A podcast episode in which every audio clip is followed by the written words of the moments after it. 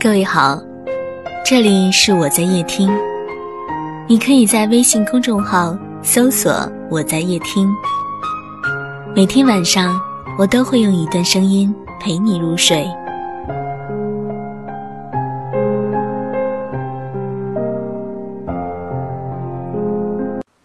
今天给大家分享一本《滚床单心理学》，为你的感觉负责，迷思与自我选择。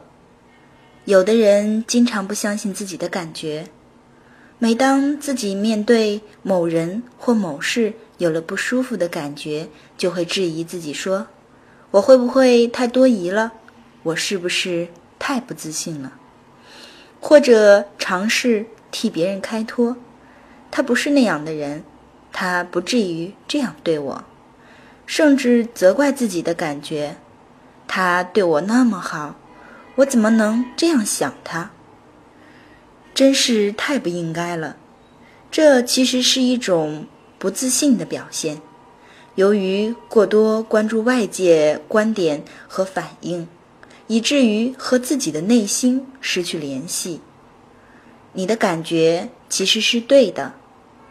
如果你的伴侣总是把我爱你和宝贝儿、亲亲这样甜蜜的话挂在嘴边，可是每当到了床上，他就只顾着横冲直撞，并且完事儿之后立即起身去洗澡或吃东西，从不关注你的感受和状态，而这些让你感到很难过，于是开始怀疑他对你的爱到底有多少。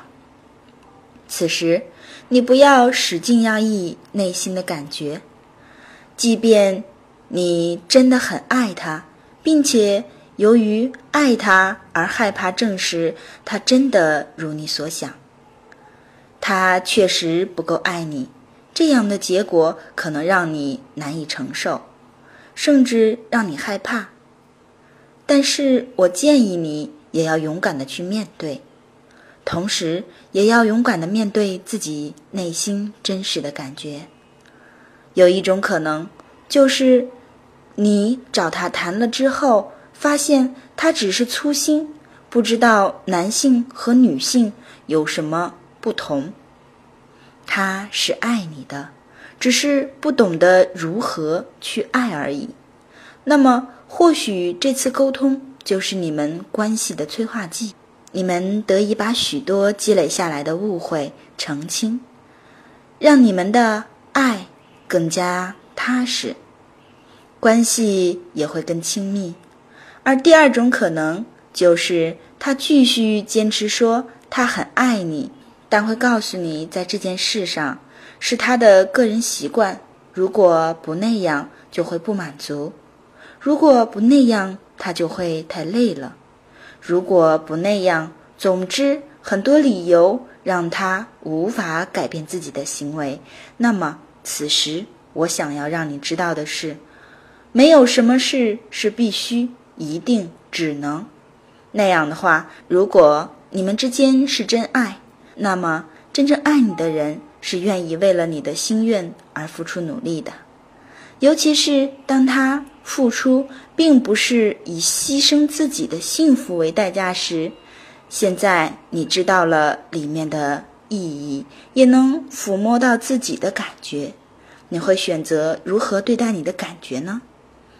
还有第三种可能，当你小心翼翼跟他谈起你的感觉，他竟然直接摊牌说：“对呀，我确实不爱你，我只是需要一个女人在我身边。”或许那一瞬间你会僵住，会不知所措，不知道该怎么办。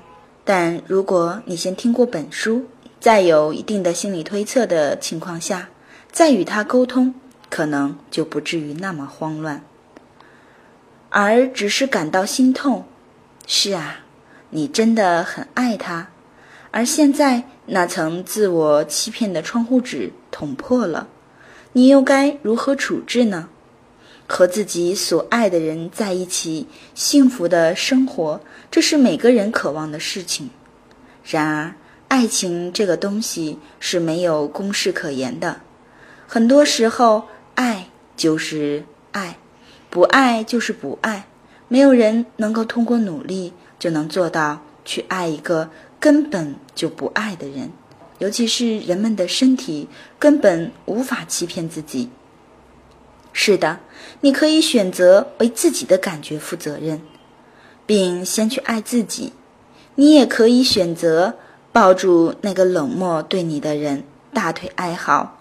你还可以假装他是很爱你，而不去跟他谈谈你的感觉。不同的选择会给你带来不一样的生活，当然会让你对自己和生活有不同的感觉。但这些选择都没有对错之分。如果你能做到为自己的感觉负责，那么就去做；如果根本做不到，那也没有关系。你可以允许自己暂时没有力量，但起码你得知道自己正面临的处境，以及看清楚自己的选择会带来的后果。无论如何，带着觉知去生活，总是能让我们多一些对生活的把握，从而对自己有更多的认识和确信。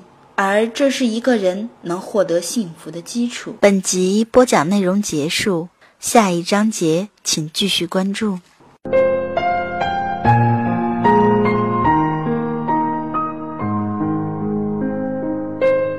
本节目到此就结束了，感谢各位的收听和陪伴。